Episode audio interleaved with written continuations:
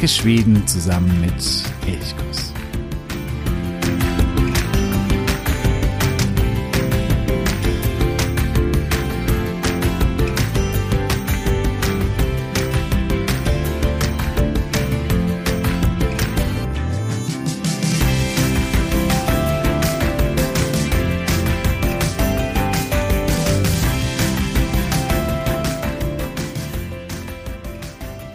Hey und herzlich willkommen zur mittlerweile bereits sechsten Folge von Elchkuss. Und heute soll es um amüsante Eigenschaften gehen, die die Schweden haben, die aber nicht jetzt irgendwie lächerlich sind, sondern die einen einfach so ein bisschen schmunzeln lassen. Eine der schönsten Dinge, wenn man reist oder auch wenn man auswandert, ist für mich, dass man dort in einem anderen Land auf andere Traditionen, andere Kulturen, andere Verhaltensweisen stößt und dadurch oft auch zum einen viel über das andere Land erfährt, aber auch immer wieder über sich selbst eigentlich erfährt, weil man anfängt über sich selber nachzudenken und Dinge beginnt zu hinterfragen, die sonst völlig selbstverständlich waren. Manchmal sind aber auch amüsante Dinge dabei, die einen so ein bisschen schmunzeln lassen. Nicht in dem Sinne, dass man das lächerlich findet, was äh, diejenigen in diesem anderen Land machen, ja, sondern dass man da ein bisschen schmunzelt, aber gleichzeitig auch eine große Zuneigung verspürt, weil die Dinge eben so sind, wie sie sind. Und das ist auch in Schweden so. Auch wenn die schwedische Kultur und die deutsche Kultur viele Gemeinsamkeiten haben und der Kulturschock ganz sicher nicht so wahnsinnig groß ist, wenn man nach Schweden reist oder nach Schweden auswandert. Aber trotzdem gibt es so manche Dinge, manche Eigenheiten, die, ja, die so ein bisschen besonders sind und einen eben ja zum Schmunzeln bringen. Und gleichzeitig gibt es auch Dinge, die jetzt weniger amüsant sind, sondern die, ja, was ich vorhin auch gemeint habe, wo man plötzlich anfängt, ähm, dann über das eigene, wie man es selbst kennt, nachzudenken. Beispielsweise die Radarkontrollen in Schweden. Hier in Deutschland ist es ja so, dass man, dass man davor eigentlich Angst hat, dass man geblitzt wird. Radarkontrolle ist irgendwo im Gebüsch versteckt, irgendwo an einer fiesen Stelle, so dass man auch ja reinfährt. In Schweden ist es ganz anders. In Schweden, da ist der erzieherische Gedanke im Vordergrund. Da wird angekündigt, Vorsicht, jetzt kommt eine Kontrolle und dann kommen die Kontrollen sehr gut sichtbar und das Ziel ist, dass man an dieser Stelle eben tatsächlich nicht schneller als erlaubt fährt, weil es eben ein, eine Einmündung ist, eine besonders gefährliche Stelle oder sonst irgendwie.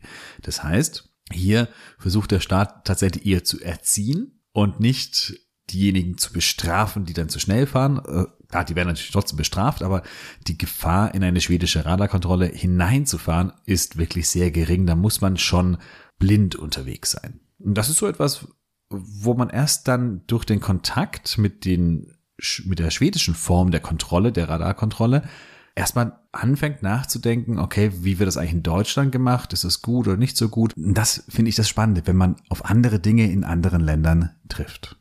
Aber es gibt eben auch die Dinge, die so ein bisschen amüsant sind. Aber wie gesagt, nicht in dem Sinne, dass man sich darüber lustig machen würde oder dass man sie lächerlich findet, sondern weil diese Dinge eben einem so ein, so ein schönes Lächeln ins Gesicht zaubern, bestehend aus einerseits Irritation, andererseits eben auch einer großen Zuneigung. Das ist natürlich auch keine Einbahnstraße. Auch die Schweden haben solche Dinge, die sie zum Beispiel bei den Deutschen oder bei den Österreichern entdecken. Mein schwedischer Kumpel Thomas meinte einmal zu mir, ihr seid schon komisch, ihr Deutschen, dass ihr ausgerechnet an Tankstellen Alkohol verkauft. Vor allen Dingen an Autobahnraststätten. Das irritiert ihn vollkommen, weil Autofahren und Alkohol, das sind doch die zwei Dinge, die eigentlich gerade nicht zusammengehören und gerade an Autobahnraststätten, da sollte doch definitiv kein Alkohol verkauft werden. Und ich dachte drüber nach und da habe ich gedacht, ja, natürlich. Er hat recht. Aber selber wäre ich nie auf diesen Gedanken gekommen, weil es einfach so gewöhnlich ist. Und deswegen ist gerade auch diese Fremdsicht, dass jemand, der eben von außen kommt und mal etwas sieht und wahrnimmt, auch so wichtig, weil sie Dinge, die einfach Gewohnheit sind, beginnen zu hinterfragen. Und das ist, glaube ich, etwas ganz, ganz Wichtiges. Ja, was sind so die, diese Aspekte oder die Elemente im schwedischen Leben oder die vielleicht typisch schwedisch sind, die mich ein bisschen irritieren, aber auch gleichzeitig auch amüsieren, also auf so eine positive Weise amüsieren. Das, was mir schon vor vielen, vielen Jahren aufgefallen ist, das ist das Schlange stehen, die schwedische Kultur. also die Kultur des Schlangestehens. Die Schweden haben sogar ein eigenes Wort dafür. Wenn man irgendwo einen, also mittlerweile gibt es nicht mehr so viele Geldautomaten, weil die Schweden eigentlich kein Bargeld mehr haben. Aber früher, als es noch viele Geldautomaten gab, war es faszinierend. Da gab es irgendwie in unmittelbarer Nähe drei unterschiedliche Geldautomaten. Vor einem war eine lange Schlange, von anderen beiden stand niemand. Und die anderen haben sie auch in die lange Schlange eingereiht, als wäre das ein großes Hobby, als würden sie gerne Schlange stehen. Und das ist, das fällt überall auf, auch im Supermarkt.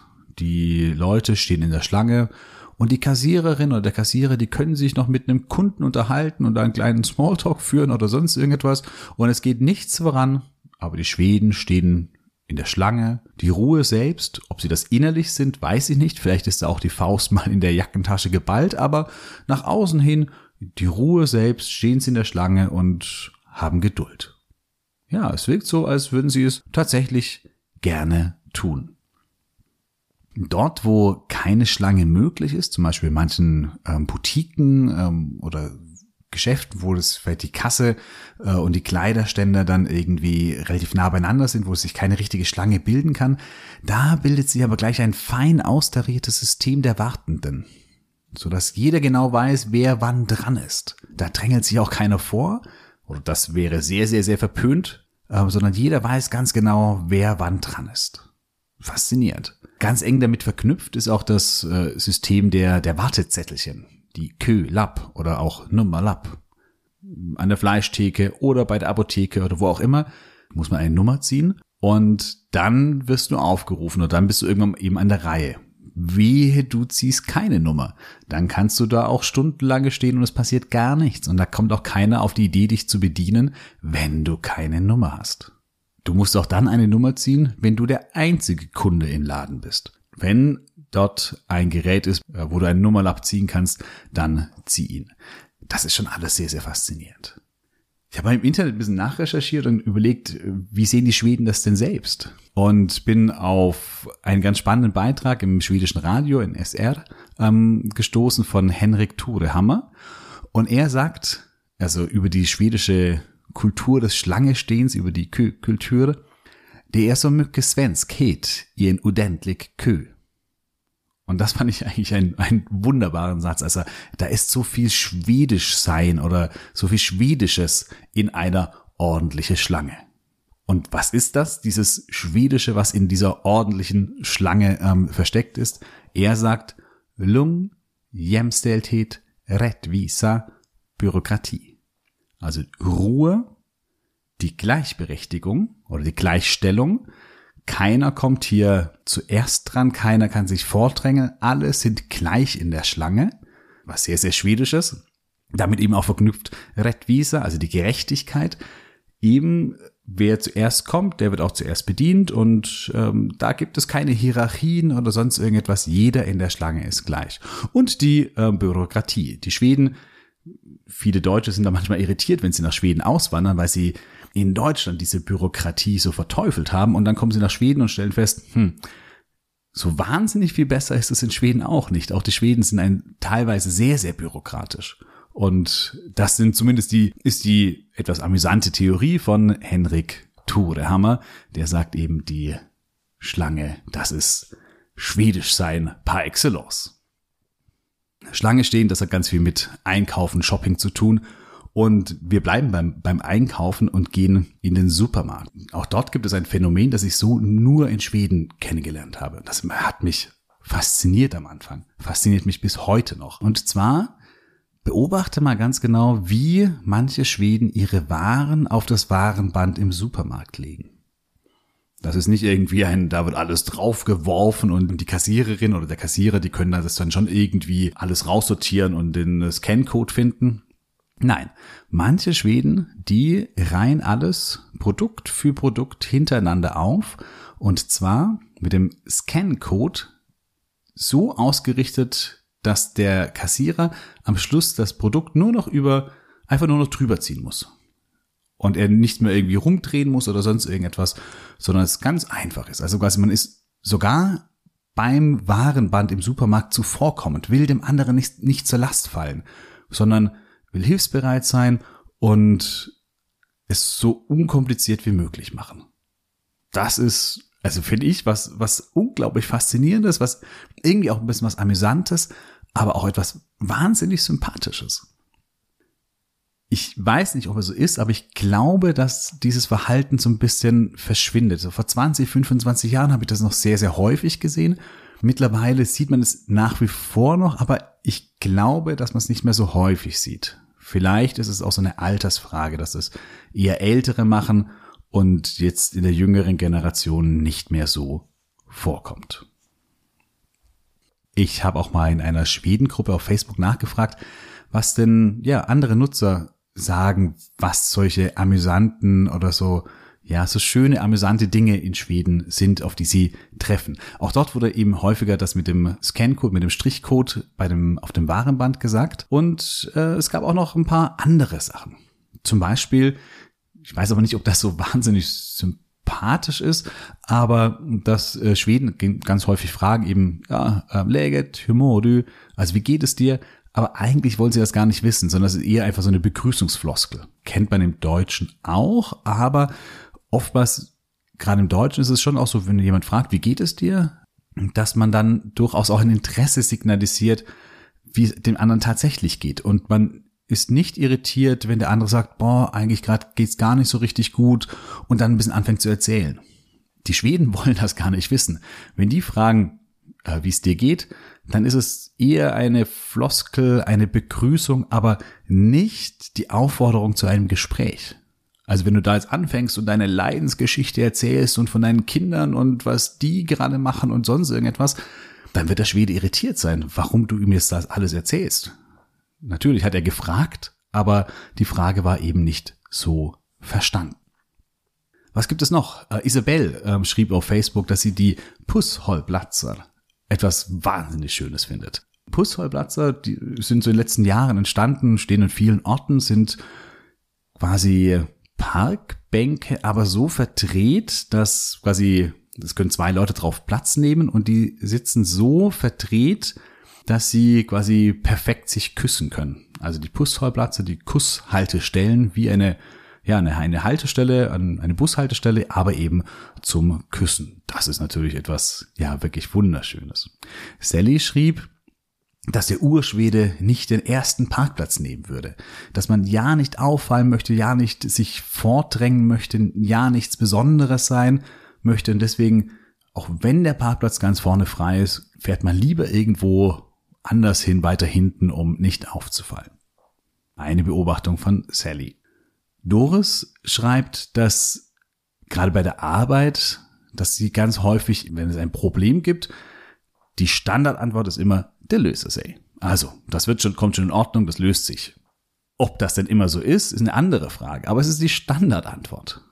Genauso auch wie ein Schwede, der Kanske sagt, wörtlich übersetzt heißt das vielleicht, aber eigentlich heißt es nein. Aber ein Schwede würde eben nie nein sagen. Nein, das machen wir nicht, das machen wir nicht so, sondern sagt, ah, Kanske.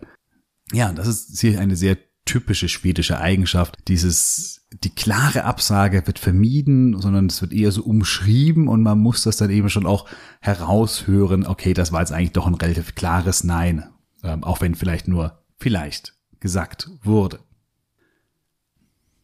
Schaut man sich weiter im Internet um, auch gerade auf schwedischen Seiten, wo beschrieben wird, was Schweden für typisch schwedische Eigenschaften halten, dann wird immer die Pünktlichkeit genannt. Ich selbst kann das gar nicht so sehr bestätigen. Also, dass wenn ein Schwede sagt, um vier Uhr treffen wir uns, dass man dann wirklich Punkt vier Uhr da ist.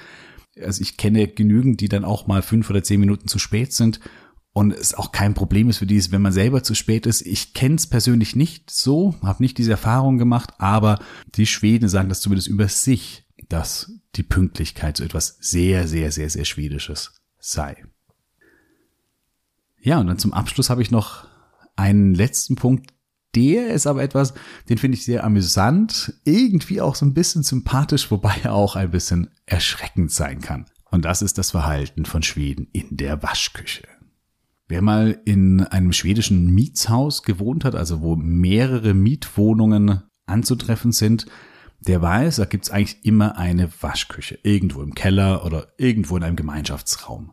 In dieser Waschküche, da stehen drei, vier, fünf, wenn es große Häuser sind, nochmal zehn oder 15 Waschmaschinen.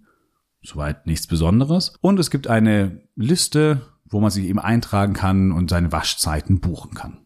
Auch das nichts Besonderes. Aber jetzt kommt es. Wehe, du verhältst dich falsch in der Waschküche. Dann zeigt der Schwede sein wahres Gesicht. Dann ist es vorbei mit Lorgom oder mit Ruhe und Ausgeglichenheit. Dann geht es ab. Steigt man in die schwedische Waschküchen hinunter, hinunter in die ungeschminkte Welt und die ungeschminkte Wahrheit. Ja, da begegnet man Schweden, die, die hier plötzlich nicht mehr so schwedisch sein wollen. Denn in dieser Welt aus ja, Heizungsrohr, nackten Wänden und eben diesen Waschmaschinen, die dort stehen, dort begegnet man eigentlich relativ selten jemanden. Denn es wird oft auch hier nicht direkt kommuniziert, sondern über Zettel. Zettel, die dann an die Waschmaschine geklatscht werden. Da steht drauf, die Waschzeit ist um fünf Minuten überschritten worden. Oder schau in die Liste, ich bin dran. Oder schau in die Liste, das ist nicht deine Waschzeit. Du hast die falsche Waschmaschine genommen. Oder auch oft Staubflusen aus dem Trockner nehmen. Das ist natürlich alles richtig. Also ähm, klar, man hat hier eine bestimmte Waschzeit gebucht und dann ist es sehr, sehr ärgerlich, wenn jemand die falsche Waschmaschine nimmt und dann einem die eigene Waschzeit wegnimmt oder die Waschzeit überzieht oder nicht, sie nicht ordentlich aufhört. Das ist ganz klar. Das ist vollkommen ärgerlich.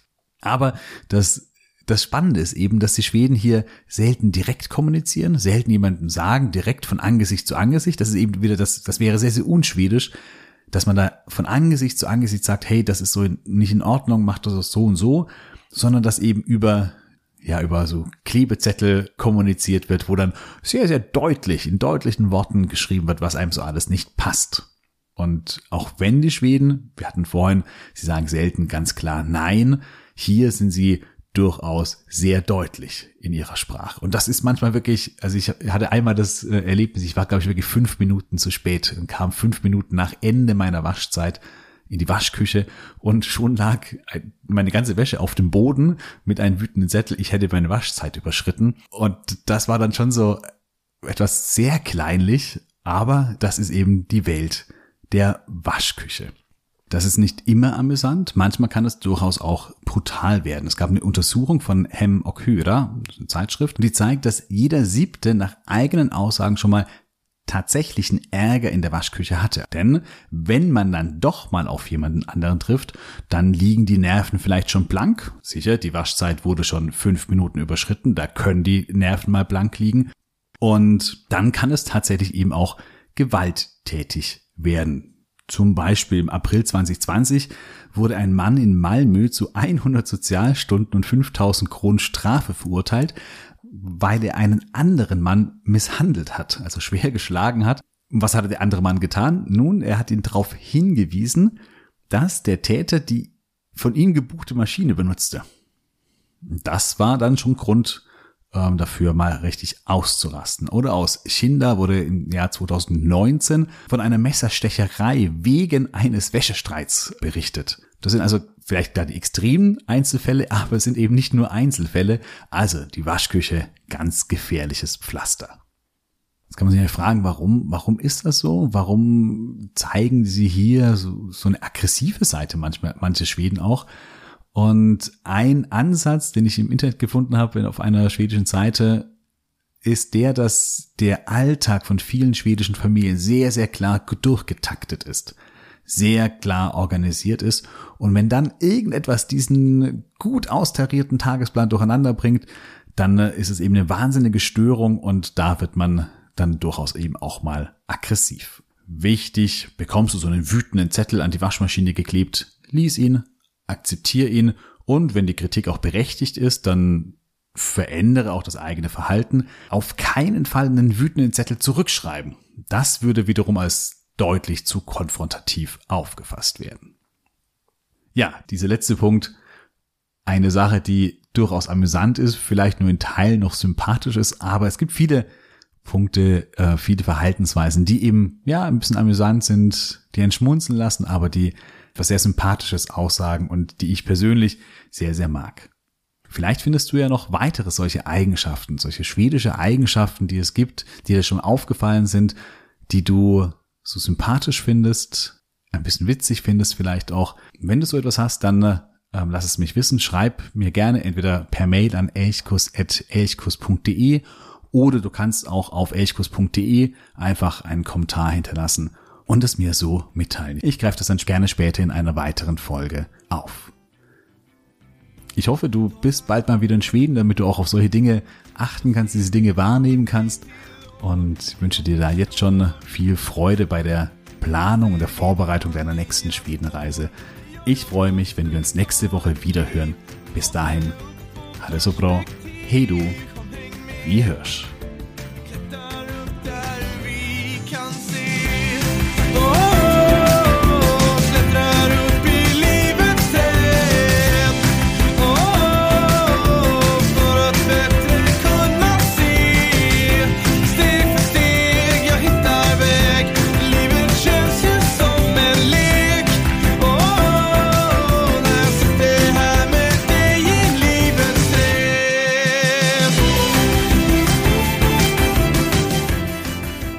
Elchkuss, der Podcast für Schweden.